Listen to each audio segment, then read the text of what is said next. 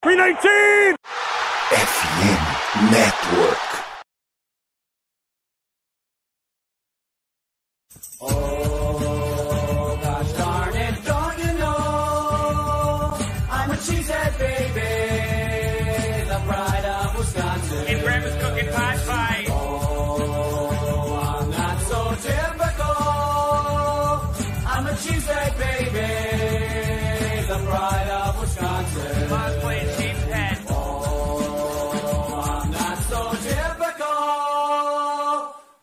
Cheesehead baby, the pride of Wisconsin. Jim Bob, where the hell's my bowling ball?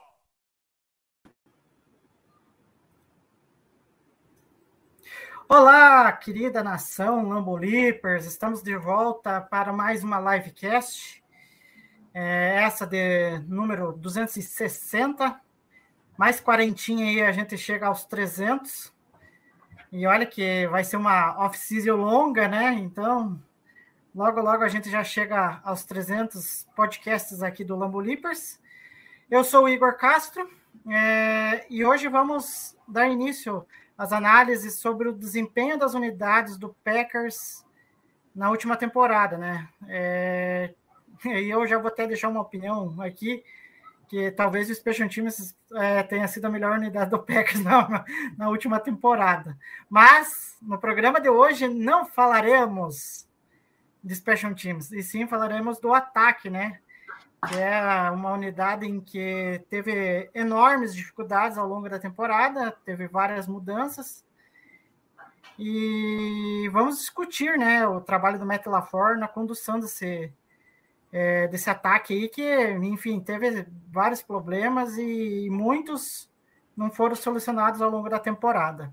Bom, mas antes de tudo, é, eu gostaria de lembrar a você que não é inscrito aqui no nosso canal para se inscrever, curtir e a, a curtir essa live, é, ativar as notificações e compartilhar essa live, porque ela será um podcast, é, vai ser em formato de podcast e estará disponível é, na FN Network. É, e lá tem, além do Lambolipers, né, de podcast, tem outros podcasts relacionados a ligas americanas, como NFL, NBA e NHL, e, e eu acho que até MLB. É, além disso, é, aproveita, já que está aqui no canal, é, veja os nossos últimos episódios do Trash Talk Lambo. A gente está para soltar ainda essa semana, é, que teve uns contratempinhos aí de, é, de, edição e tal, e a gente ainda não conseguiu soltar, mas essa semana não, sem falta, ele, o novo episódio do Trash Talk Lambo vai sair e a gente vai ter, bateu a criatividade na gente, vai trazer é, Big Brother Brasil aí nesse novo episódio. É, e um último recadinho: o Super Bowl está chegando e nós da FN Network estamos em contagem regressiva para um dos maiores eventos esportivos do ano. É, porém, esse ano, é, esta contagem será em parceria com a Sport America. Isso mesmo, a maior rede de produção de conteúdo independente sobre esportes internacionais do Brasil, está junto com a maior loja artigos para esportes americanos do Brasil. A Sport América é a única loja, a loja reconhecida do Brasil pela NFL com produtos dos 32 times, é, inclusive do Packers, né? Que aproveita e pega alguma coisa do Packers lá. É, além de contar com produtos da NBA, MLB e NHL. São camisetas, bonés, jerseys, acessórios, produtos exclusivos e importados. Todos os produtos da loja com 10% de desconto, basta você usar o cupom FNN10. E para acessar a loja, o link é, está na, nossa, na descrição dessa live, é só você acessar. Ok? Dados os recadinhos, é, vou apresentar quem está comigo hoje aqui nessa livecast. É o nosso querido João Storer. Tudo bem com você, João? Tudo certo, Igor. E aí, fazia algum tempo que eu não aparecia por aqui. É, acho que a última edição que eu devo ter feito estava no cento e pouco, eu acho. Então, tava fazendo... é, passou um tempinho aí já, então. Bom, é... que bom que é, você né, é, está presente aqui para a gente discutir sobre o, o, ataque do Packers, né? E, e, o ataque do Packers, a gente já lá no, no início da temporada, né? Já entrando no assunto principal aqui dessa livecast, é, a gente sabia que lá, lá no começo, antes da temporada começar, ainda mais depois da troca do Davante Adams, né? A gente sabia que o, o ataque do Packers ia passar por um processo e tanto, né? Porque a gente sabia da conexão que o Davante Adams tinha com o, com o Aaron Rodgers, tanto que o Aaron Rodgers teve dois MVPs seguidos ali, né? E só que a gente sabe que treinamento, a adaptação né, com novos recebedores, isso demanda tempo e, e o Rodgers demorou meio que para engrenar ao longo da temporada e a gente não sabe se realmente engrenou. A gente só vai saber se ele criou uma sintonia melhor, talvez na próxima temporada com os wide receivers, né? É, mas é, agora a gente entrando um pouquinho nos números, é, sobre esse ataque do Matt LaFleur, é, eu fiz até um levantamento de umas estatísticas, é, pegando os números de 2021 e comparando com os de 2022. E aí teve um, algumas é, quedas importantes, né? É, tipo, eu vou dar dois exemplos aqui para passar por história, para a gente debater. É, porcentagem terceira descida. Em 2021, era 43,9. Já em 2022 foi para 39,5. Aí, porcentagem de, é, de, sucesso em quarta descida era 59,1% é, em 2021 e em 2022 foi para 38,7%. Então, é, só para ter uma noção, em quarta descida era a nona melhor em 2021 e em 2022 era a 28 oitava. É, e aí, João, o que, que é, além do, desses destaques que eu falei sobre essas mudanças do ataque, que você é, analisou sobre esse ataque? Cara, principal, eu acho que eu acho que a gente pode elencar algumas hipóteses do porquê isso ter acontecido, principalmente nessas esse jogo mais situacional, esse jogo mais situacional com terceira e quarta descida principalmente, alguns pontos claramente Davante Adams era amplamente utilizado nas situações em temporadas anteriores, ele é o nosso go-to guy e third and Devante, a gente sempre falava que terceira descida, não importa quanto seja, o Aaron sempre estava olhando Davante Adams, porque ele dava um jeito, e outro ponto também que eu acho que relaciona bastante isso é a saída do Nathaniel Hackett, que eu acho que deve ter dado um, um baque, sim, mesmo ele não tendo tão bem no Denver Broncos, mas o, a saída do Hackett com certeza foi um, foi um fator para isso, que hoje é, eu acho que teve bastante isso. Outros pontos também para nossa ineficiência do ataque que eu levantei aqui.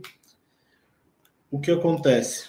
os Packers tiveram poucos pontos, pouca, pouco sucesso em terceira e quarta descida, e também, consequentemente, nós temos poucas jogadas explosivas. Se você, se você pesquisar o nosso touchdown, eu acho que a gente só teve cinco touchdowns acima de 20 jardas, o que é absurdo para o total de 42. Isso dá menos aproximadamente alguns pouquinhos por cento só.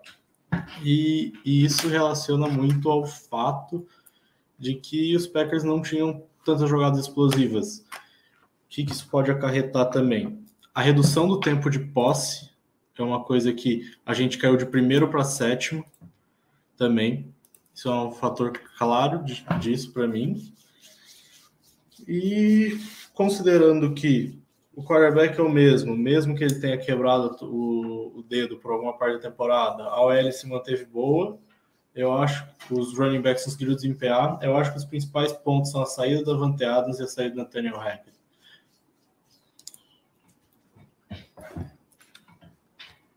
Ah, sim, eu com você. Eu acho que houve muitas mudanças ali no staff técnico. Eu acho que é, como que eu posso dizer, a, a, a essa estreia do Stanavich como coordenador é, ofensivo. É, tanto que eu acho que um ponto assim que até você levantou o nome do Stanavich, eu acho que tem muito a ver com o entendimento dele de como usar o Watson, né? Isso ficou muito percebido nas entrevistas do dele próprio, né? É, acho que bem naquele momento em que o Watson começou a estourar mesmo, de fato, né? E, e começou a demonstrar é, o que, que, a gente esperava dele, né? Então, acho que até por isso que o ataque do Packers meio que, de, meio que demorou para desenvolver, né? E fora que tem, só para concluir, para a gente já passar para para mais especificamente falar do Rodgers, né?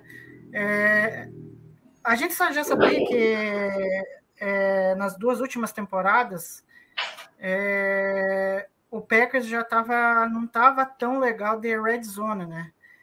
É, tanto que a porcentagem de touchdown na red zone em 2020 foi de 57,5%, a 18 melhor. Só que daí, com todas as. Diga, João. Se você olhar em 2020, acho que a gente tinha 80 e poucos por cento, era top 1 da liga em red zone. Pois é. Então, uma caída inexplicável. Considerável. É, tanto que daí nessa última temporada, em 2022, a porcentagem caiu mais um pouquinho, né? Foi de 57 para 51, 2, sendo a 23 melhor marca da liga. Então, é, eu acho que pode ser também mais um fator do Davante Adams, porque a gente sabia que o Davante Adams era quase mortal ali, né? Então, é, dá para compreender um, um pouco o porquê dessa queda de rendimento, né?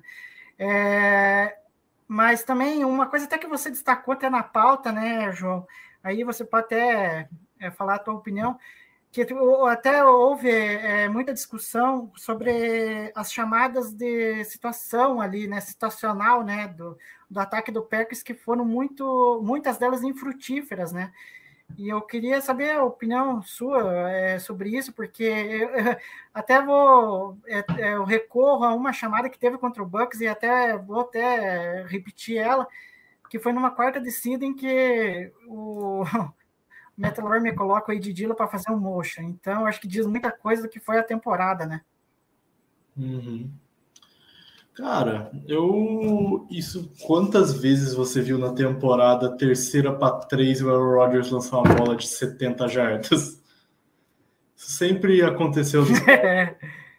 Isso sempre aconteceu. Eu acho que muito ao fato dessa, desse bad coaching ter que passar por um processo de readaptação, que, como eu trouxe, geralmente as terceiras descidas um pouco mais complicadas, a jogada sempre era desenhada por Davante Adams. Então, isso tem um grande estrelismo dele, assim, pode dizer. Outro ponto também é, eu os Packers tiveram, se eu não me engano, de uma pesquisada aqui, quase 12% de drops de, das bolas lançadas por, pelo Rodgers.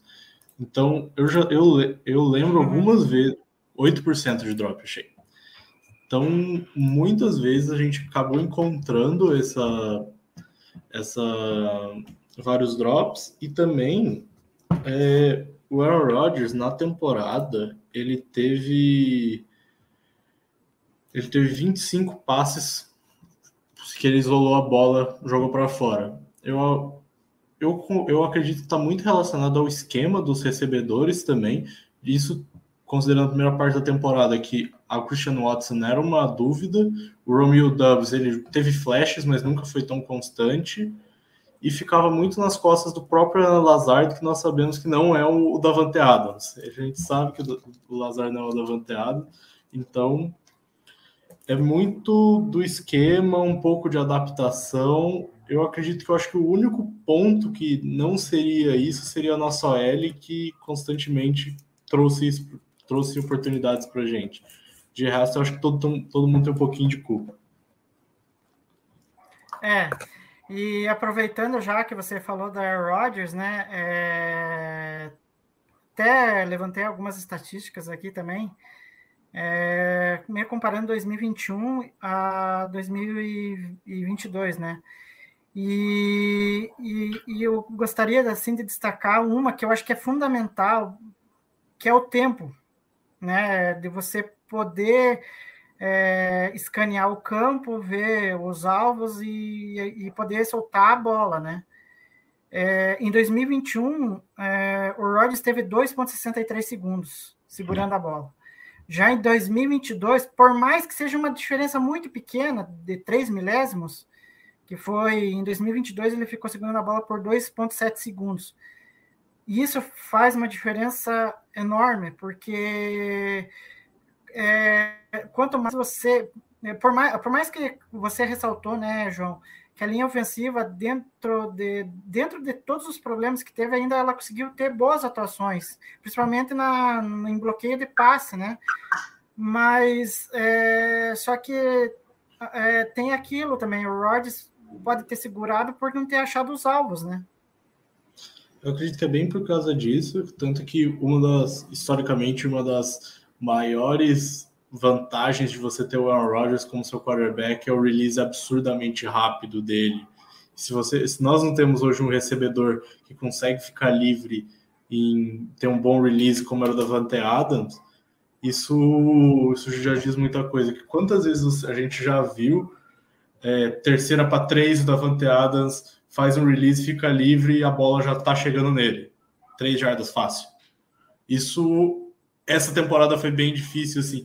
Ou quando tinha que fazer um baita de um, de um esquema com motion para cá, para lá, deixa o Christian Watson ganhar umas jardinhas.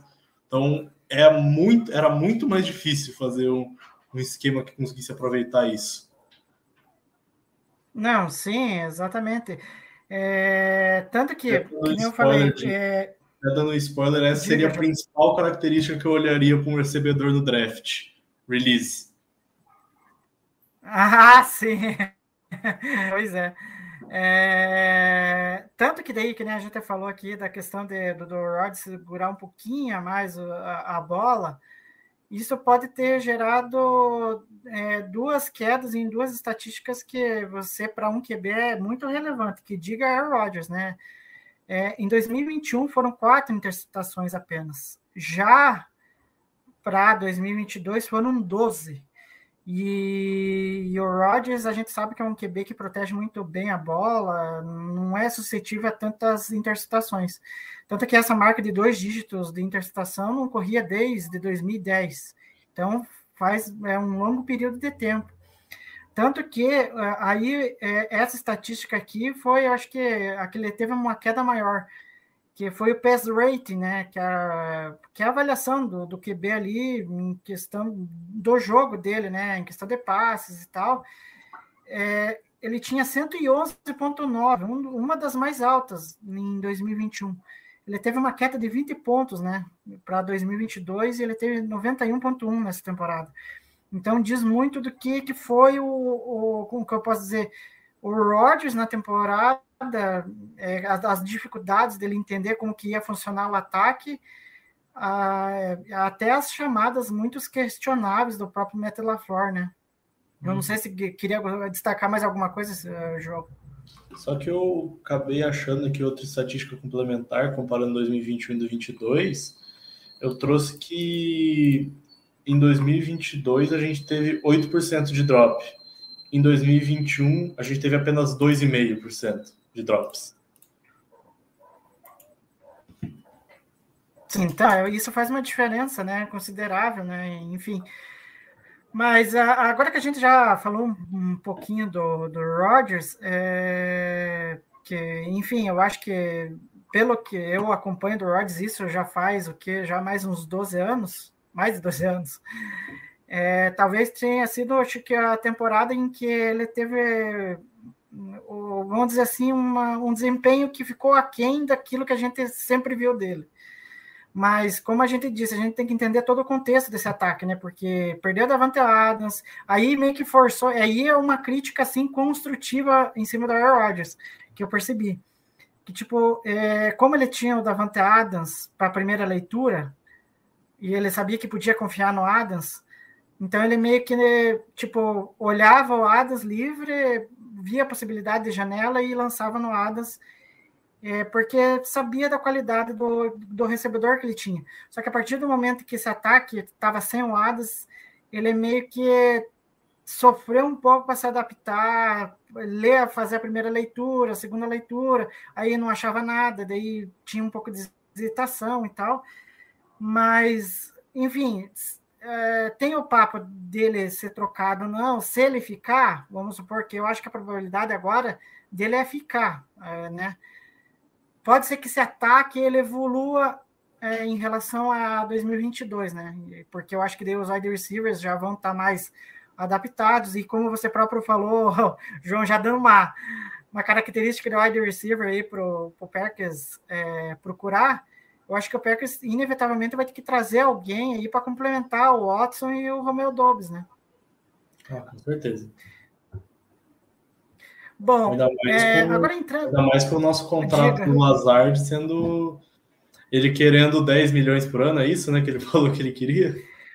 Pois, Pois então, a última notícia, é, não, a projeção de mercado era entre 10 e 11 que eu estava vendo. Aqui, não, dá, é, andar, não, dá, não dá, não dá, não dá, não dá, tchau. Só que, tchau, tchau. É, só que, é, só que daí houve relatos lá da, do, do pessoal de Green Bay que andaram descobrindo que ele quer em torno de uns 15 milhões. Então, esquece, se já 10, 11, é, é muito. Se fosse 10, já tinha que é, cortar. Assim, 15... eu, não, eu não pagava mais que 5 para ele. Eu não pagava mais que 5. Então, e já que a gente está falando nele, no Lazar, a gente vai entrar agora na questão dos wide receivers e tight ends, né? Aí eu fui lá, peguei as estatísticas do é, Next Gen lá da NFL, Uhum. E aí eu peguei né, os principais recebedores ali do Packers que tiveram no mínimo 45 alvos na temporada. E o Lazar, ele teve 100 alvos, é, 60 recepções, 788 jardas, 6 touchdowns, 2.7 de jardas de separação. É, o que eu acho até um pouquinho pouco, né? Se você for analisar com outros recebedores do Packers aqui. Mas enfim, é, e só para efeito de comparação, é, lá em 2003, o Packers draftou Javon Walker. E na primeira temporada ele teve 716 jardas. E o Alan Lazar, que se considerava o wide receiver 1 para essa temporada, teve, olha, número, números muito parecidos. É, ou seja, sem condição dele voltar, né, João? Me desculpe, é só bloquear nesse time eu acho que é, é muito pouco para ele, né? Cara, ainda mais alguém pode jogar o argumento de não, é importante ter algum recebedor mais experiente, eu concordo. Mas eu prefiro manter, às vezes, um Randall Cobb mais barato, que eu sei que ele tem um contrato mais barato, do que trazer o Alan Lazard, que, eu, que é um cara que a gente consegue substituir. É um cara que com o crescimento do Christian Watson, que daqui a pouco nós vamos falar um pouco dele, é, o crescimento do Christian Watson, com o, o Romeo Dubs tendo potencial interessante, trazendo mais. Eu escolheria um cara em dia 2, ou até em dia 1, um, dá para pensar, ou, e outro cara em dia 3. Eu adicionaria mais dois wide receivers no draft. Tem Samari Torre, que é um cara interessante. Cara, às vezes alguma contratação ou outra, não é nada que não seria insubstituível. Para mim, renovar nessa, nessa, nessa situação que o Packers está financeiramente seria só caras que não daria para substituir. A gente vê, por exemplo, o Jacksonville Jaguars. Sim, exa sim exatamente. O Jacksonville Jaguars conseguiu montar um, um, um corpo de recebedores decente em uma intertemporada. Uhum com certeza os três, os três wide receivers deles jogariam nos Packers, são melhores que o Ana Lazard. Então é, uhum. é muito possível encontrar caras nesse nível no mercado. Sim. Não, e aproveitando esse detalhe que você falou, né, é, João, eu acho assim que não é, é até acho que é o Brian Gutekunst lá, o GM do Packers falou, é, que dele fez análise da temporada sobre os recebedores e ele até falou em, talvez o Packers precise trazer um wide receiver veterano. E, só que eu espero que dessa vez acertem trazer o wide receiver veterano, né? Porque o projeto Samuel Watkins não deu certo. É, mal, mal jogou e, e, e, daí se lesionou, foi para o injury reserve e aí depois foi cortado porque estava mais errando no ataque do que acertando, né? Então eu acho que vamos, eu não sei, o, o que eu prevejo é um cenário em que o Packers vá atrás de um veterano ali que que dê possibilidade de tirar alguma coisa dele ainda, e ao mesmo tempo traga mais alguém do draft para complementar o Dobbs e o Watson. E aí eu já vou entrar na, na questão do Watson e do Dobbs. É, eles, se você for analisar os números deles, eles foram bastante adicionados até. Né? Tiveram é, 66 alvos para o Watson, 67 para o Dobbs. Os dois né, tiveram é, 40 recepções ali na, na faixa das 40 recepções. É, o Watson teve 611 jardas, o Dobbs 425, e os dois tiveram 10 touchdowns recebendo, né? É, só que essa estatística do Watson aqui que eu acho que achei a mais interessante, que é a de jardas por separação de 2.9. E eu estava vendo uma estatística que ele está entre os primeiros ali, é, entre os wide receivers calouros desse último draft de 2022, né? É, com a maior é, com a maior média de jardas de separação. Então é uma coisa assim que, tipo, para o futuro, se o Watson conseguir continuar desenvolvendo, é algo interessante. E antes de passar a bola para você, é, João, para você destrinchar sobre esses dois, né? É, teve uma estatística que eu vi, que é um, um jornalista que cobre Packers analisando os números da última temporada, ele falou que o Watson e o Dobbs foram apenas a terceira dupla da NFL é, a ter pelo menos 40 recepções e, três touchdowns é, na temporada de estreia. Isso não acontecia desde 1900 então, acho que é um dado significativo de que a gente pode pensar que eles têm uma certa evolução nessa segunda temporada, né, João? Cara, com certeza, até falando é, avaliação pré-draft do, do Christian Watson, era um cara, eu era um cara extremamente crítico ao Christian Watson, eu não gostei nem um pouco da escolha. Se você buscar lá no grupo, você acha eu, eu, xingando a escolha do Watson, que eu não gostava, eu achava que ia ser um 2.0. Acontece, erramos, draft é isso.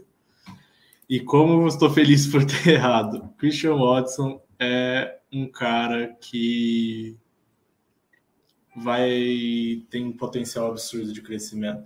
Pensando assim, só nas estatísticas, ele como calor, que eu acredito que ele tem muito, muitos ajustes técnicos para para arrumar.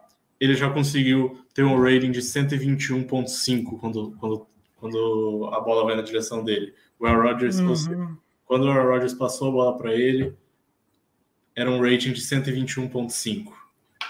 Que é absurdo, que caso o pessoal que está ouvindo não lembra, o rating vai até 158.3.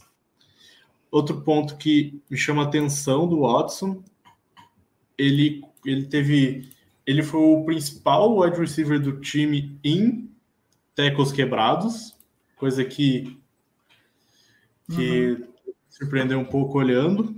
A-Dot, A-Dot, que uhum. é, é a average depth of target, que significa basicamente o quão profundo ele estava nas recepções dele, também é o maior do time, 13.8. É, cara, yards per route,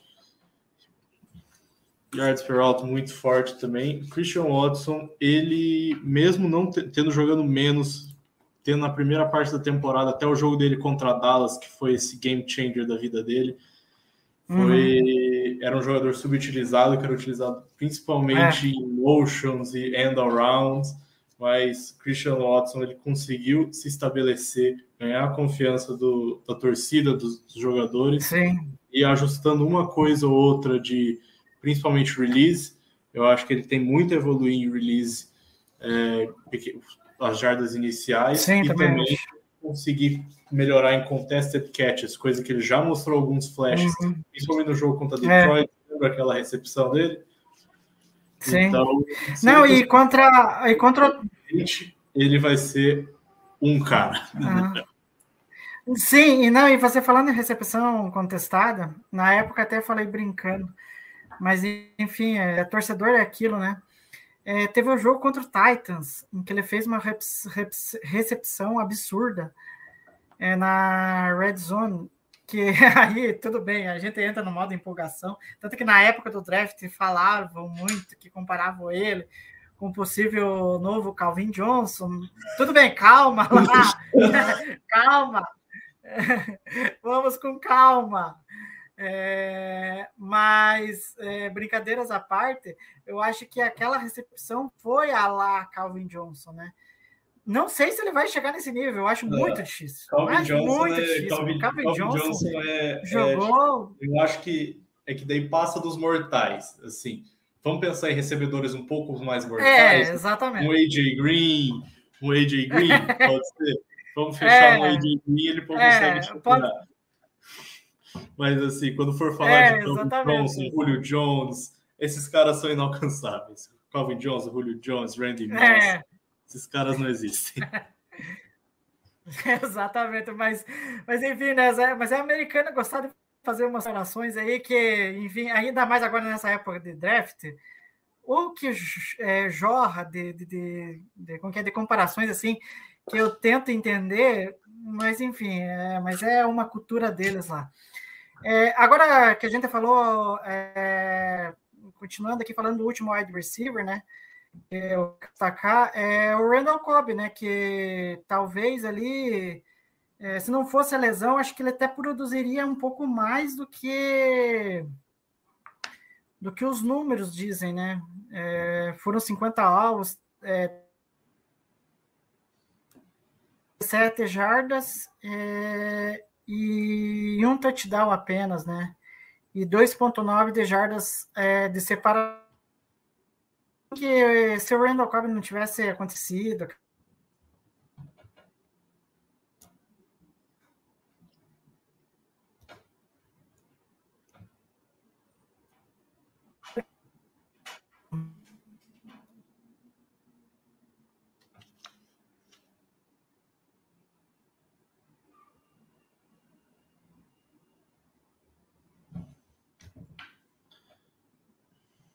Bom, acho que o Igor caiu. Falando assim do Randall Cobb, o que, que eu acho? Eu acho que ele, ele é um cara essencial para o time, mesmo que ele não. Não essencial, eu diria, na verdade.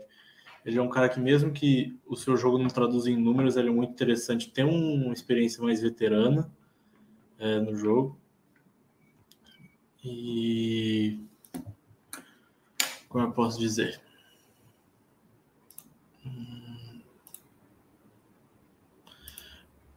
Voltou aí? Igor? Opa, voltei, eu acabei caindo. Voltei.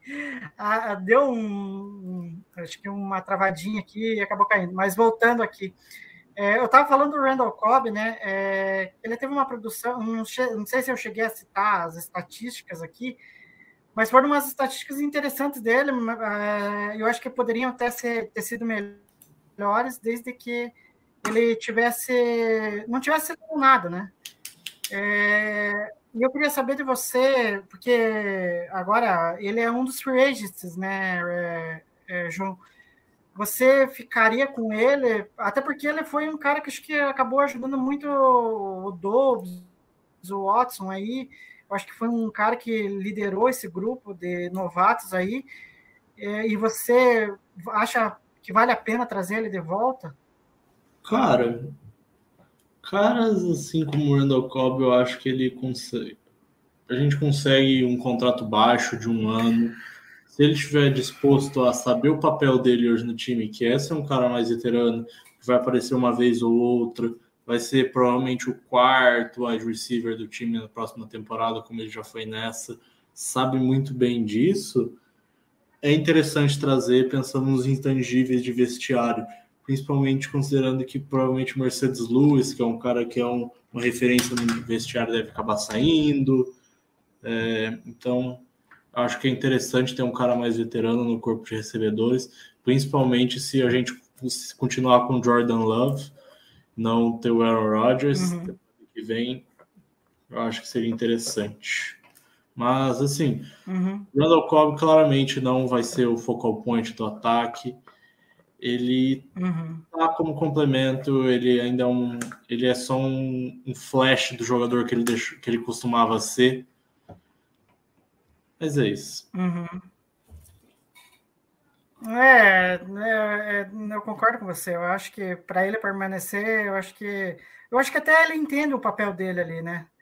Porque eu acho que teve algumas imagens em alguns jogos que eu, eu vi ali que ele tipo estava muito presente, é, é, com o que eu posso dizer assim, ali em cima, um, tipo um mentor do, do é, mostrando para eles como que eles teriam que atuar ali no ataque. né? Então, se ele entender o papel dele, ok, pode ficar. Agora que você tocou no ponto dos Tyrands, é, os Tyrands, aí eu não sei se é uma opção do LaFleur ou, enfim. É, a gente viu um, um Robert Tony um, um tanto apagado nessa última temporada, né? Tudo bem que a gente sabe que ele vem de uma lesão é, de ligamentos no joelho, daí teve todo o processo de recuperação, mas só que tipo ele voltou legal, ele conseguiu atuar, não teve todas as dificuldades, né, que o que o Bakhtiari teve, né? Mas é, eu acho que os números dele poderiam ser até melhores. É, tipo, teve 67 alvos, 53 recepções, é, 470 jardas e apenas dois touchdowns, sabendo que em 2020 ele teve 11 touchdowns. Então, acho que aí já mostra que ele poderia ser melhor utilizado na red zone, talvez. E daí, só para jogar uma última estatística, João, antes de você comentar, que eu acho que essa daqui eu acho que é a mais relevante para mim, que é a jardas por separação, que é 4.4. Entre os recebedores do Packers é a maior. Então, e, eu, e se não me engano, acho que está entre as maiores da, da liga ali na última temporada. É, e eu queria saber de você o que, que faz o Packers ter abandonado a utilização dos Tyrants. Isso inclui aí o, o José Adeguara, que muita gente falou, ah, mas poderia ser utilizado melhor. O próprio Mercedes Lewis, às vezes que é muito utilizado no bloqueio, mas faz uma recepção espetacular contra Miami Dolphins, né? Enfim, o que, que você tem a dizer? Cara, assim, eu até vim dar uma olhada nos, na, no comparativo das estatísticas do Robert Tunyon e, assim, me surpreendeu um pouco o fato de que ele teve até mais targets em 2022 do que ele teve na temporada mágica de 2020. É, exatamente. Em 2022 ele teve 67 targets para 53 recepções e em 2020 ele teve apenas 59 para 52. Só que Uhum. em questão de jardas, ele teve mesmo com mais ou menos o mesmo número de recepções, ele teve mais de 100 jardas a mais ah, e também 11 touchdowns. Eu acho, a principal tese para isso seria ele está sendo utilizado, só que talvez em momentos errados. Eu acho que está bem relacionado ao situational football que eu, que eu Uhum. comentei na primeira parte, principalmente Red Zone, que ele era Sim. um dos nossos caras da Red Zone em 2020. E hoje a gente não consegue, É. não consegue mais utilizar Claro. ele em Red Zone. E também ele sempre era o cara que aparecia no- na terceira descida. Hoje parece assim, em produção ele não teve uma queda tão grande, mas geral, mas eu acredito que mais em relevância e importância das jogadas que ele faz. Eu acho que É. está muito relacionado a, também ao esquema, mesmo e também um pouco de, Uhum. da, de lesão, tudo, mas produção ele não caiu tanto, mas talvez quão bem aproveitadas são essas produções. Outra estatística que eu vi aqui, tanto que é o, a porcentagem de recepções que ele, tipo, o quantos por cento das recepções, dos passes em direção deles é- era recepcionado, quase foi 90% em 2020. Em 2022, Uhum. ano passado, caiu quase 10% isso. é muito forte. Uhum. Também a, a média de yards por target diminuiu absurdos também. Então, Uhum. não seria tanto, eu acho, da produção a disponibilidade, mas sim quando também. Não, a gente não Uhum. tá conseguindo utilizar o Robert Tunney de 2020. A gente usa outro cara. Uhum.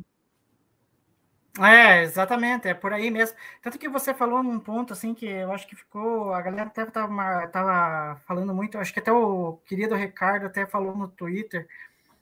Acho que foi o Ricardo, não sei se foi o Ricardo ou o Wendel, não lembro. Falou do Michael Myers? dois. Foi o Ricardo. Não, não, não, não, ah, não é a respeito do draft, é mais a, a utilização do Tônia. Agora eu não me lembro, foi algum dos dois que falou é, sobre isso é, em chamadas do ataque situacional ali. É, é, parecia que o LaFleur não sabia usar o Tônia, porque tinha, tinha muitas jogadas que você percebia que ele basicamente ele fazia a rota até a linha do scrimmage, sabe? Ele, não ia além. E você pode ver que acho que nos dois touchdowns, se não me engano, que ele fez, foi em rotas mais profundas, um pouco mais profunda. Então aí eu fico me pensando assim, pô, cara, por que, que você não usa mais o Tyrene em rotas mais um pouco mais é, tipo mais longas, em profundidade, aproveitar que o como você disse, o Tony ele tem um índice até que alto de, de, de, recepção ali, né? Não tem uma quantidade de drops assim que você é, lembra muitos drops deles, né? E aí eu fico pensando assim, pô, por que, que não usam melhor ele? Não usaram melhor ele na, nessa última temporada? E aí eu entro na questão assim, a gente sabe que a gente vai inevitavelmente precisar de Tyrants para a próxima temporada, mas e aí será que é, vão chegar para a gente usar, como que a gente vai usar eles, sabe? Se a gente mal conseguiu usar.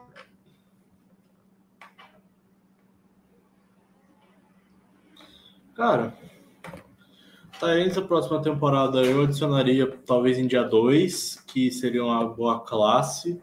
É uma boa classe, não tem, não tem o Kyle Pitts, mas é, tem bons jogadores como Michael Mayer mas eu foca... esse não seria com certeza o meu foco para a próxima temporada, como alguns analistas botam. Eu acho que pode ser alguma coisa mais complementar, os Tyrants, mas ele não precisa necessariamente ser o foco, que não vai ser isso que vai resolver o ataque dos Packers. Bom, eu acho que como o Igor caiu, eu vou continuando aqui, falando agora, iniciando um pouco dos running backs. Os running backs, nós temos o Aaron Jones, que teve uma ótima temporada, 1.200 jardas, aproximadamente 1.200 jardas em 213 tentativas de corrida. Uma coisa que sempre foi o forte dele foi as jardas por tentativa, que foi 5.3. Só que a média de touchdowns acabou caindo, que foram apenas dois corridos para cinco recebidos, algo que não era tão comum para o Aaron Jones. E outro ponto sobre o Aaron Jones que me preocupa bastante foi os cinco fumbles. Os cinco fumbles que o Aaron Jones teve em 2020, 2022, que foi a segunda pior marca. É, passando por, por AJ Dillon, que é o seu sua dupla de running back, teve 770 jardas, ele foi por 171 tentativas, ele teve uma média de 4.3 jardas por tentativa e ele teve 7 touchdowns. Uma grande questão que a torcida dos Packers a temporada inteira vem reclamando é a sobre a utilização excessiva do AJ Dillon em detrimento do Aaron Jones, momentos que a gente não conseguia entender do porquê o Aaron Jones saía de campo e entrava o AJ Dillon, sendo que não é uma situação clara de usar o AJ Dillon, de usar o Aaron Jones, quer dizer. Mas no geral, o ataque, o ataque terrestre dos Packers foi um dos melhores da NFL, foi o quinto melhor em success rate e quinto também em, em EPA, em EPA rush. Uh, por fim, falando sobre alguns pontos que de atenção é relacionado a yards after after é, yards after contact. Vou até pegar aqui uns dados do do AJ Dillon. É, do AJ Dillon que mostram que que ele teve que ele tem como sua principal principal característica quebrar tecos e é uma coisa que ele não conseguiu quebrar tanto. Deixa eu tentar achar aqui.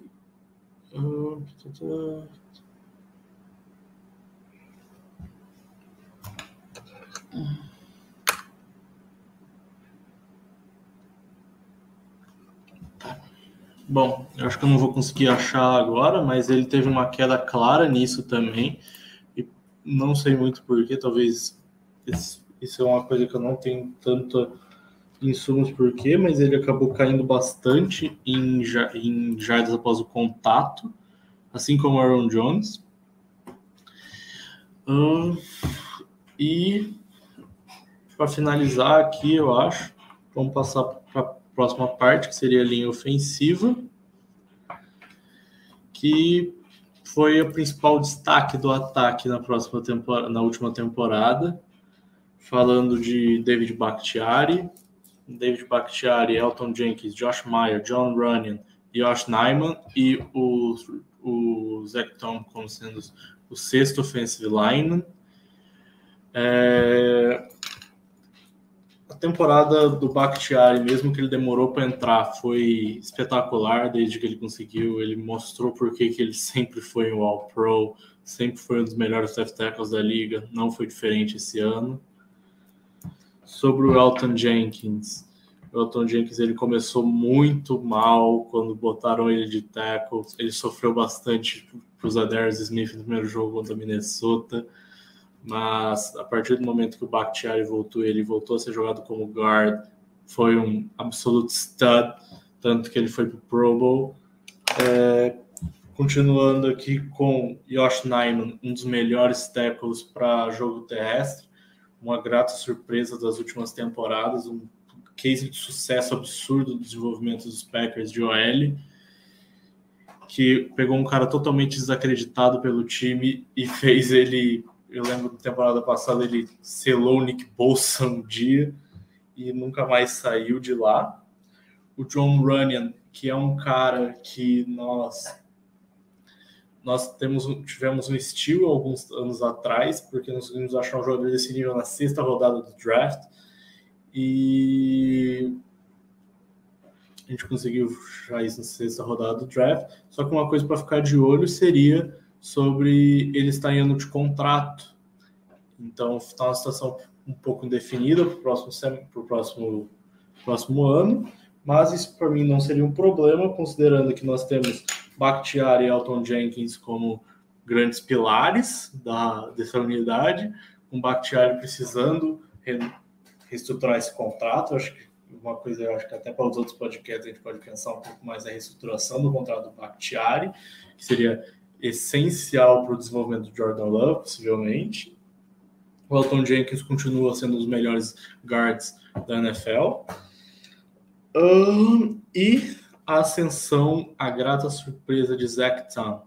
Zach Tom, no calor de quarta rodada, que chegou jogando em qualquer posição, parece um mini Elton Jenkins. Esse cara é nervoso. Foi a, a principal surpresa da temporada. E conversando. Não, agora eu voltei. Ai, deu um pau aqui no meu computador, aqui na internet, e aí tive que reiniciar ele e voltei. Bom, eu não sei em parte, em parte eu estava falando do Tony ainda, eu não sei se, o que, que você adiantou. Eu já terminei a parte dos Tyrants, já dei uma passada nos running backs também, e eu já estava no Edge. tá, não tem problema. Bom, eu vou fazer um. Já que você fez um resumão aí, é, uhum. do, do, do, do, como é que é? Do, do, da, da, como que é? Das outras das unidades da, do ataque, é, eu queria destacar alguns pontos ali é, é, sobre o Aaron Jones, né? Que Aaron Jones ele teve a melhor marca da carreira dele em jardas, né? Ele teve 1.121 jardas É, só que ele teve só apenas dois touchdowns corridos. Eu acho que é muito reflexo de que a gente também, mais uma vez, não soube usar o jogo terrestre na, na red zone, né? É, em, com, o Aaron Jones, né? Porque em compensação com o A.J. Dillon foram sete touchdowns. É que, ele, é que sempre o A.J. Dillon era utilizado, não entendo às vezes muito porquê, quando o Aaron Jones, historicamente, era um jogador que conseguia muito produzir em red zone e situações para gol. Só que o LaFleur, essa temporada, ele botou na cabeça dele, porque o AJ Dillon é parrudo, ele é grandão, ele, ele é o melhor cara para isso, mas nunca foi. É claro Sim. que ele é bom. Mas o Aaron Jones, o Aaron Jones sempre foi nosso principal running back. Teve. O Aaron chegou a quebrar o recorde do, do Amado Green, aquele, aquela temporada. É, é, é, eu acho que ele quebrou alguns do, desses recordes, só que agora eu não vou lembrar de cabeça, sabe? Mas ele quebrou alguns recordes. Aí ele, ele entrou aí, acho que nos principais é, running backs, é, com, a, com que é um, um dos melhores números ali do em 2016, como running back do Packers. Em 2019 ele fez 16 touchdowns. Então, cara. É, enfim, é uma coisa assim, João, que é difícil você entender como que foi a utilização do Aaron Jones nessa temporada. Porque teve jogos em que ele foi utilizado, bem utilizado, e ele rendeu, né? É, só que teve jogos que ele praticamente não apareceu, cara. Aí é, é complicado. Isso, eu acho que é muito de situação também. O Aaron Jones era utilizado, mas em momentos decisivos, quando era para poucas jardas, o LaFleur sempre quis o AJ Dillon. Mesmo é.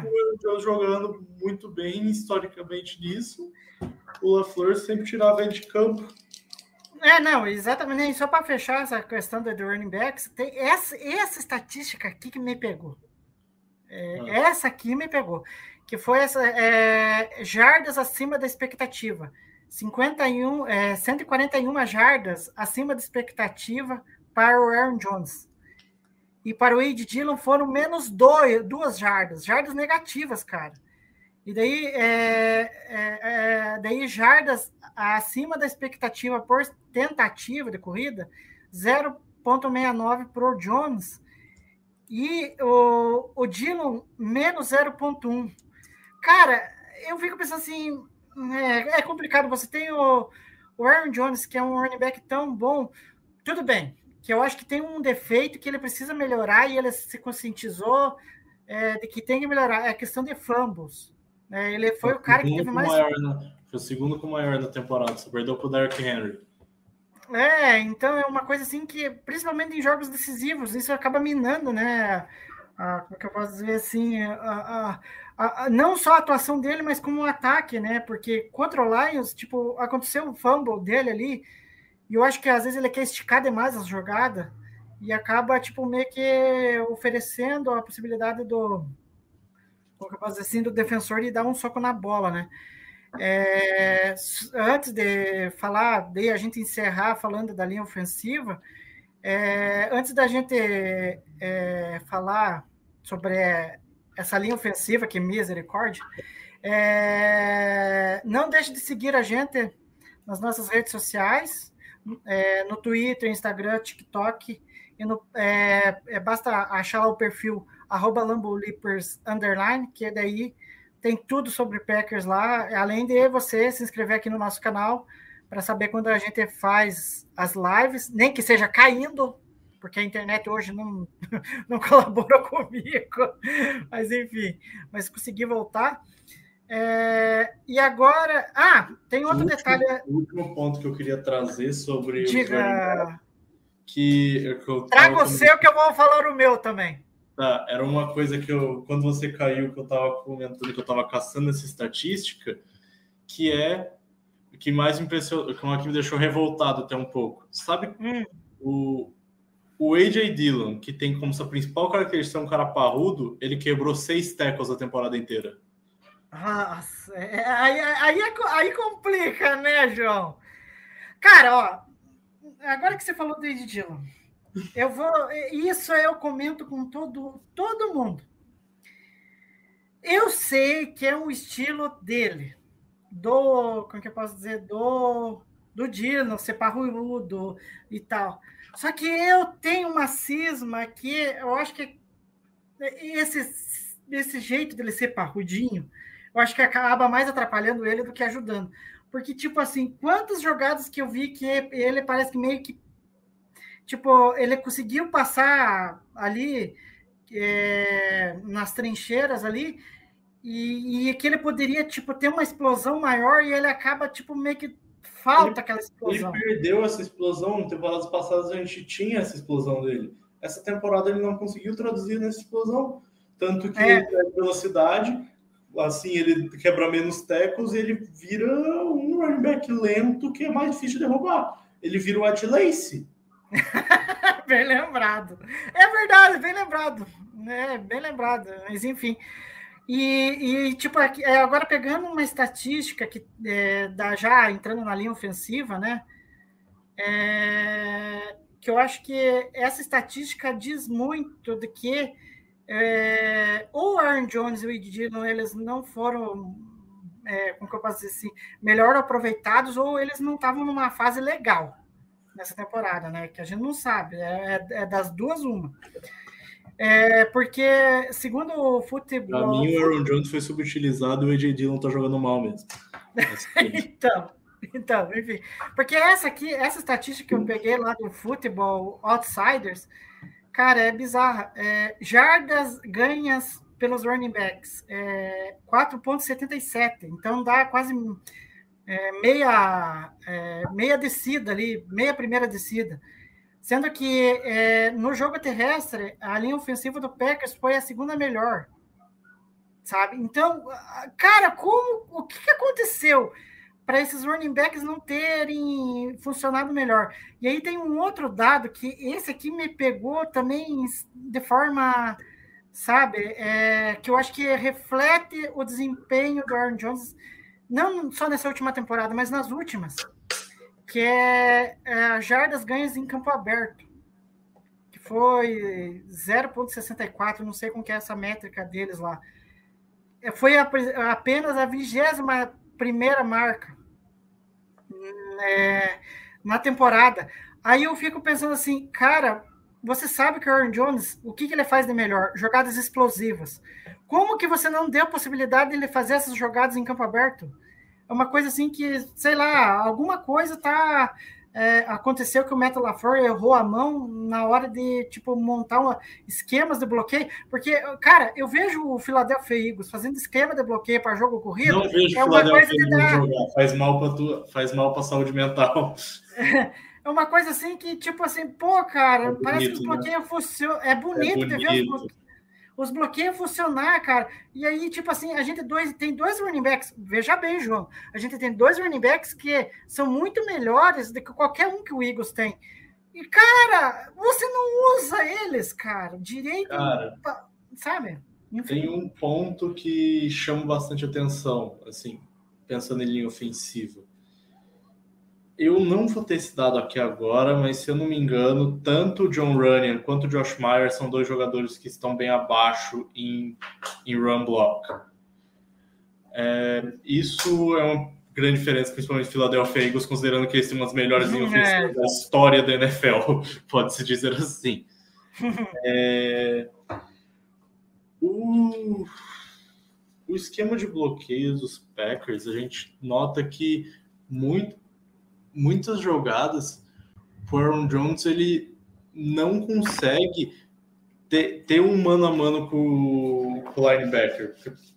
Pensando uhum. assim, o jogador de linha ofensiva, uma jogada básica de, de ataque, assim, o papel do running back é fazer um cara um cara perder. Ele tipo, o bom running back, o excelente running back, ele vai com o primeiro cara ele tem que se livrar. A OL vai se vai limpar e ele vai estar uhum. um contra um contra um cara, contra o run linebacker, geralmente. Se ele ganhar desse cara, ele, na maioria das vezes, ele é um excelente running back. Só Sim. que muitas vezes não era um cara, são três caras. Daí fica mais difícil. É, claro, muito mais difícil. Então é uma coisa, essa estatística, a hora que eu vi, eu fiquei pensando, meu Deus do céu, é, enfim, e, e, isso que é, é, é, uma coisa assim que eu acho que o LaFleur vai ter que se atentar na próxima temporada, porque eu me lembro lá na temporada de 2020. É, com, a gente sabe que a base do LaFleur é, vem da árvore do Shanahan, que gosta de correr bastante. mas é, e, e, isso meio que se repetiu nessa temporada. É, parecia que 2020 aconteceu agora, em 2022. Parecia que a gente ia melhor no bloqueio de passe e, e muito aquém no bloqueio para a corrida. Aí o Olaflor acho que conseguiu corrigir na, na, na, temporada seguinte, aí até que a linha é, foi melhor, mas aí já na outra teve problemas de lesões, e nessa também, porque a gente teve aquela é, questão do Bakhtiari, teve a apendicite, aí ficou muitos jogos ali fora. O Elton Jenks teve que ser movido da fora para dentro para poder render melhor. É que nem você próprio disse, o Josh Myers é um center assim que ainda não correspondeu à escolha dele de terceira rodada até aqui. Enfim, eu acho que tem muita coisa que o. Foi segunda, eu acho, só. Acho que o Myers foi acho... segunda. É, segunda. Escolha é. 62, se eu não me engano. Isso, é. Então, acho que no, no jogo terrestre eh, vai ter que melhorar eh, essa questão, porque eu fico com a sensação que se o jogo terrestre do Packers não funciona, o resto do ataque parece não anda. Não anda. Trava tudo. Trava tudo sabe? E eu acho que o, o, o LaFleur vai ter que olhar um pouco mais Cara, com carinho isso. Resumindo o nosso ataque, a gente tem as peças, a gente tem boas coisas, a gente precisa ajustar a casa em alguns quesitos que a coisa tinha potencial para ser bem melhor. Essa linha ofensiva, ela é boa, os running backs são bons, só que eles são utilizados de forma errada a gente conseguiria, e consequentemente, com o jogo terrestre funcionando, o jogo fica muito mais fácil para o ataque. Claro, claro, facilita demais. Tanto que é, a linha ofensiva do Packers, ela até que, com todos, que nem eu disse, com todos os problemas de formação, é, a, a, com que é, a, Cara, a, gente, a gente, se você olhar aqueles pass block, run block, win rate, a gente joga muito bem como unidade, como, como cada jogador. O problema é que ela não funciona muito bem como unidade. Ela Sim. não está funcionando muito bem como unidade. Por esquema. esquema. Exato. Não, e, e, o engraçado é que ainda assim é, a linha ofensiva foi a sexta melhor na proteção do passe. Então ela não foi ruim. em jogo terrestre, só que é. ela não funciona como unidade. Ela não está funcionando. Os jogadores elas funcionam, eles funcionam muito bem entre si, só que ó, tá faltando uma coordenação ali para funcionar a comunidade e facilitar o jogo.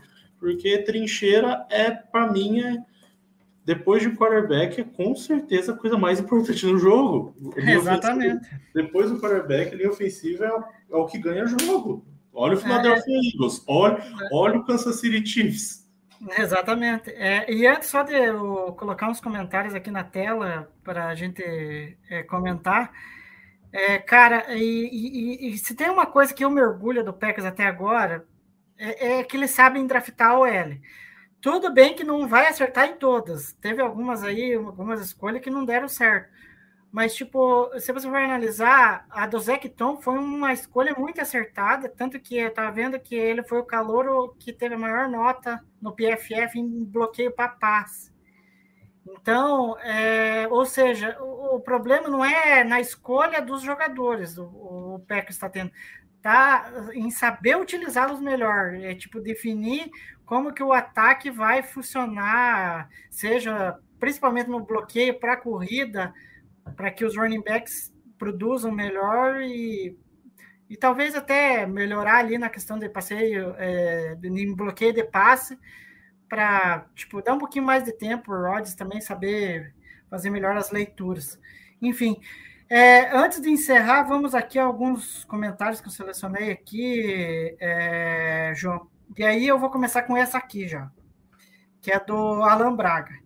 Para você, quem que veio no draft? Olha, não vou falar em nomes, porque eu ainda não, não, não consegui ter uhum. tempo de analisar a classe de draft pessoal que acompanha mais tempo o Lamborghini já sabe que é sempre a parte que eu mais gosto de falar, que é de draft. Uhum. Mas eu gostaria, eu considerando assim, cenário ideal, a troquinha com o Raiders, vem Jalen Carter e vem um wide receiver aí. Vem um, vem um cai um Jalen Carter ou um, ou um edgezinho e vamos de wide. Eu não pegaria Tyrande na primeira, que bastante gente bota Bastante gente bota Tyrene na primeira, eu não concordo, porque é uma classe bem profunda, dá para pegar talento na segunda, terceira rodada, ou até no dia 3. Eu gosto muito do Michael Mayer, eu gosto muito de Notre Dame, mas não gastaria 15 para ele. Eu acho que o Packers tem muito caminhos melhores para isso. O uh, que mais? Eu uma coisa que eu ia me revoltar um pouco seria um Brian Branch, que é o safety de Alabama, que ele vem sendo cotado em alguns mocks para os Packers. Eu acho um jogador super estimadaço. não gostaria dele. Mas é isso o que eu tenho para hoje. Eu, tipo, eu não tenho nomes muito específicos, tem quem eu não quero e tem algumas direções que eu seguiria. Eu seguiria de BPA com uma possível troca do Rodgers, BPA na primeira e segunda a gente na segunda escolha nossa a gente pega uma need, mas a gente tem muito potencial para pegar um BPA se a gente conseguir uma troca pelo Rodgers, seja com o Jets, com os Raiders. Sim. É, eu eu, enfim, eu tô com a sensação assim que é, eu sou que nem você, eu gosto muito do Michael Mayer, mas, cara, primeira rodada é complicado. Eu acho que. Se fosse a 28, dá, pegaria. É, talvez. Mas não dá para dar um reach no Michael Mayer, não. Não, e tanto que eu acho sim que tem nomes até mais interessantes para você pegar em rodadas até um pouquinho mais abaixo ali. Cara, o que eu tava falando, tipo, a gente não, não tem um Kyle Pitts nessa tempo, nessa. Não. Não venham uhum. forçar Michael Mayer como Kyle Pitts, que é outro bicho. A gente tem, mas a gente tem uns cinco Pat Frymouth. É, exatamente. É por aí. Eu eu tô com a sensação. Aí, eu, enfim, a gente não não saberia, é, não sabe o, o que eu posso dizer, o que, que o Packers vai definir. Mas eu, eu não ficaria chateado se pegasse um, um Edge, porque a gente, cara, é, é uma posição ali que, é, é, pelo que andam falando da classe, eu não cheguei a ver ainda, só estou olhando a parte de ataque só. Eu ainda não, eu vi os Tyrands, tem um, nossa, uma porção de Tyrant. É, e agora eu comecei a olhar um pouco de perto os wide receivers. É, mas é, eu acho que inevitavelmente tem que vir um edge rusher e aí eu, aí eu tenho que analisar os nomes para poder falar. Porque o, que nem o, Rashan Gary, a gente não sabe se ele vai estar, tá, quando que ele vai estar tá pronto. E a gente viu a falta que ele fez. E, então você pegar um cara de primeira rodada para já dar um impacto legal, e de preferência. E tem bons e de... nomes, hein? É, e tem bons nomes. É. Exato. Não, e só um detalhe, só para fechar, para ir para os outros comentários. É, e eu, eu, até falei com o Ricardo numa das nossas livecasts. O Packers precisa de um Ed que seja rápido, mais rápido. Não use só, não utilize só do Bull Rush para tentar sacar o QB. Tem que ser um Speed Rush sabe? Eu sinto falta de um, de um Ed assim, com característica assim, é, na defesa do Packers. Mas passando aqui para os outros comentários, o Alan deu uma cutucada aqui no Air Rodgers, que ele vem com uma história aí. A gente não sabe se é verdade, se é mentira, enfim, que a gente não sabe o que, que passa na cabeça do Rodgers. Que daí ele, ele falou brincando que daqui a pouco ele vai ser, se enviar lá para uma caverna por quatro dias. que nem o. Mas enfim. É, aí é, o Thiago Assis falando. A gente precisa de um Tyrande urgente e ajudar muito na red zone. Mas eu, eu, é, mas eu com o jogo já deixamos claro, não é a primeira rodada, talvez não seja a primeira rodada. Mas enfim. É, ainda o Thiago Assis falando, ó, wide receiver com bom release e boas rotas. Temos dois no draft, Edson e, e Dell. O Edson eu acho uma maravilha. Eu adoro. E tem o Zay Flowers, guarde esse nome também, é um cara assim que eu vi e gostei muito. Eu acho que encaixa muito no ataque do Packers. E é um cara que precisa. É... Aí o Keilson Borges falando QB para o futuro no draft. Cara, deixa, não, eu, QB, olha, não. Não. E, e tudo bem que teve o, o Packers foi atrás de dois quarterbacks aí, mas é só entrevista, não vão querer que achar que vai, vai acontecer. Assim, considerando uma situação que se você está falando em QB de futuro no draft, você já está considerando o Rodgers trocado. Fato. É. Outro ponto. Com o Rodgers trocado, plano A claramente é Jordan Love. Quem que vai ser um quarterback reserva para fazer uma sombra? É por isso que os Packers estão entrevistando os QBs. Essa para É. mim é a explicação lógica para isso. Não, eu também eu, eu entendi como você. É a única, é a única situação possível para uma escolha de, de, de quarterback. E aí, para finalizar, aqui o último, é, o Thiago tá no Willy de Abreu. Vocês subiriam para três para pegar o Sid Stroll? Não. Já vou falando, não. E, e você, João? CJ Stroud não é jogador para. Eu acho que ele é um bom QB, mas ele não é cara que tem que vender a vida que a gente ia ter que fazer para subir da 15 para 3. A gente ia ter que vender a vida. Uma coisa é, vamos lá, cenário hipotético. Cenário hipotético que trocamos Rodgers, outro. Vamos lá, vamos pensar em dois cenários. Que a gente viria para o próximo draft precisando de um QB. É, com, por exemplo, o Aaron Rodgers ficando, a gente trocando o Jordan Love e o Aaron Rodgers sendo o seu último ano de carreira. Próximo ano, dá a vida pro Caleb Williams. Dá a vida pelo Caleb Williams. Olha, olha, achei um parceiro que gosta do Caleb Williams, porque ah, eu falei o nome dele na, no, no, dia que eu fiz a livecast com o Guto, o Guto tremeu na base e falou assim: não, esse cara de USC eu não quero. Caleb porque... Williams, Caleb Williams, Mas, ele é cara nível. Ele é diferente. Ele é diferente. Esse cara é diferente. É, esse é diferente. E só, agora que eu me lembrei que só uma notícia, é, antes de encerrar a live e agradecer o João, e até aproveito para perguntar o que, que ele achou. É, foi informado que, é, que o Packers está trazendo o Greg Williams, é, que é técnico de secundária do Cardinals. Não é aquele Greg Williams, sempre bom lembrar. Exatamente.